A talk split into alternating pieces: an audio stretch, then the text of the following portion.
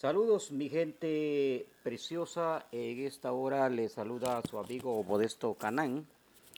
Hoy quiero compartir con ustedes un tema muy importante, hablar sobre algunos pasos importantes para mejorar tu inteligencia emocional.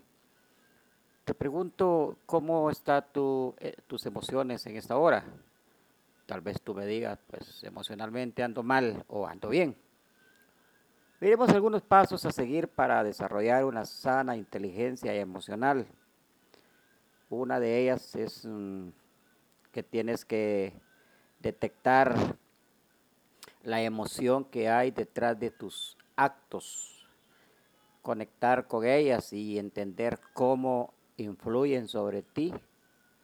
Encuentra el origen por el cual eh, tu emoción está como, como tú sabes que está.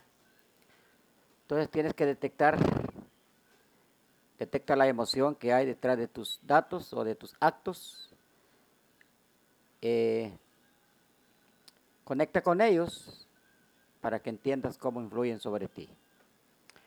Eh, número dos, tú puedes ampliar tu vocabulario emocional. Ah, bueno, hay se dice que hay cuatro emociones básicas, como son la alegría, la tristeza, el enfado y el miedo. Estas son cuatro emociones básicas que existen dentro de, dentro de cada uno, dentro de las personas. Te repito que es la alegría, la tristeza, el enfado, el miedo. No sé cómo te sientas, si estás alegre, estás triste, estás enfadado o tienes miedo. Pero algo importante es que no digas estoy triste. Tu estado emocional sería, estás decepcionado, compungido, eh, melancólico o estás herido. Podría ser esas, esas cosas que están pasando dentro de ti. Quizás digas estoy decepcionado, estoy compungido, estoy melancólico, estoy herido tal vez por cosas que pasan en la vida. Pero algo importante, como punto importante, número dos, mm, o número tres, perdón, no te dejes engañar por las apariencias emocionales. Esto es muy importante que lo tomes en cuenta. No te dejes engañar por las apariencias emocionales. Eh, muchas veces estamos así como rabioso, como, no sé, no sé. Pero esa rabia no es más que una tristeza que, que se dañó, que se perdió. Hay que identificar los patrones, por qué te sientes rabioso. O sea, tú perdiste la alegría, estás en la tristeza, te has perdido en una tristeza Así de que hay que identificar los patrones. Para identificar los patrones podríamos hablar sobre usar el miedo para eh, prepararte frente a situaciones desconocidas. Esa es una vez que se usa el miedo para prepararte por qué irá pasar, cómo, cómo me voy a confrontar, cómo, cómo irá a ser ese momento en que me voy a enfrentar a tal situación. Eh, entonces, como es una situación que no se conoce, es desconocida, entonces allí pues se usa el miedo. Ahí viene el miedo, el temor, qué va a pasar, qué, qué ir a hacer en ese momento.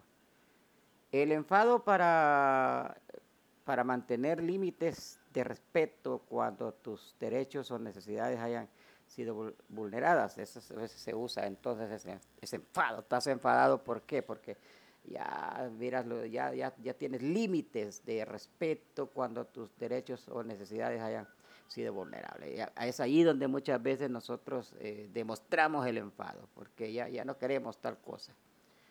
Eh, la tristeza te identifica con, o sea, te identifica que has perdido algo valioso y te, y te prepara para superar esa ausencia. Entonces, para tapar, como decimos, ese, ese espacio de, de que perdiste algo valioso, entonces viene y te identificas con la tristeza, te sientes triste. Eh, y no es que con la tristeza vas a alcanzar o vas a, o vas a volver a obtener algo que has perdido. Entonces, eso es algo que, que surge, que la tristeza te indica que, que, has perdido algo valioso y te prepara para superar esa ausencia. Punto cuatro sería la, alegría. La alegría te anima a experimentar más situaciones que, eh, que despierten sensaciones agradables.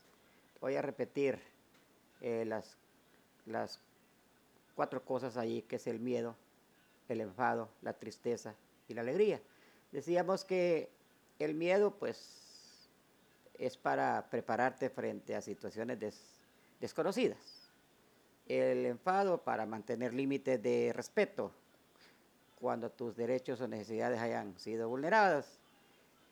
La tristeza te indica que, has perdido algo valioso y te prepara para superar esas, esa ausencia. Y la cuatro, la alegría te anima a experimentar más situaciones que despierten sensaciones agradables. Por eso es la alegría y rebosa de alegría. Ahora, algo importante es que no hay emociones buenas ni emociones malas. Solo son emociones. Eso depende de la situación o de cómo tú o yo las queremos eh, desarrollar. Descubre el mensaje oculto de tu lenguaje corporal cuando, bueno, cuando hablas, cuando actúas. Fíjate siempre en tu lenguaje corporal y en esos cambios físicos lógicos eh, para que identifiques más fácilmente las emociones que estás experimentando. Tú mismo te puedes conocer, cómo, estás actuando, cómo, eh, es tu lenguaje corporal. Eh, también puedes controlar lo que piensas para controlar cómo te comportas. Pues a veces pensamos y actuamos e inmediatamente, no, pero hay, hay que controlar, controla lo que piensas para controlar cómo te comportas con tranquilidad, no ir a la primera, como decimos nosotros, no explotar a la primera. El control no se pierde, eso te lo, te lo aseguro que el control no se pierde. Tú decides perder o no el control de tus emociones. El control lo tienes tú, lo como quien tiene un control de la televisión en sus manos. Tú decides qué canal poner, qué programa poner. Eso lo decides tú porque tú tienes el control. Lo mismo es en cuanto a las emociones, el control no se pierde, tú decides perder o no el control de tus emociones. Muchas veces decimos cuando actuamos mal y quizás hicimos algún daño, al final decimos, es que perdí el control. No lo has perdido, tú lo decidiste, tú decidiste eh, perderlo. Si se puede controlar los pensamientos sobre las emociones, sí se puede, sí se puede.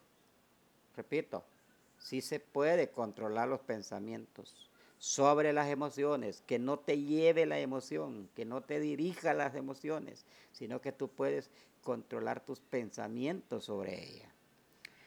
Busca el porqué de los, de, los demás. Eh, sé empático. Hay gente que reacciona con ira y agresión muchas veces cuando tienen miedo o otras simplemente parecen quedar paralizadas. Busca siempre el porqué de las reacciones y lograrás entender más a las personas. Hazlo. Lleva un diario emocional. Haz un diario emocional, una forma eficaz de mejorar tu inteligencia pues, emocional es apuntar tus sentimientos de cada día. Así de que esta herramienta te ayudará a experimentarte de una mejor manera o de una mejor forma. Otro punto importante que es, tienes que expresar tus emociones de forma asertiva.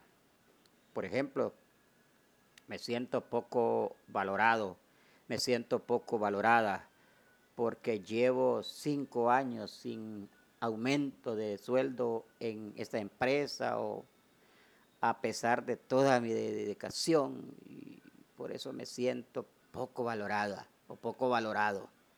Eso sería un ejemplo de expresar las emociones de forma asertiva.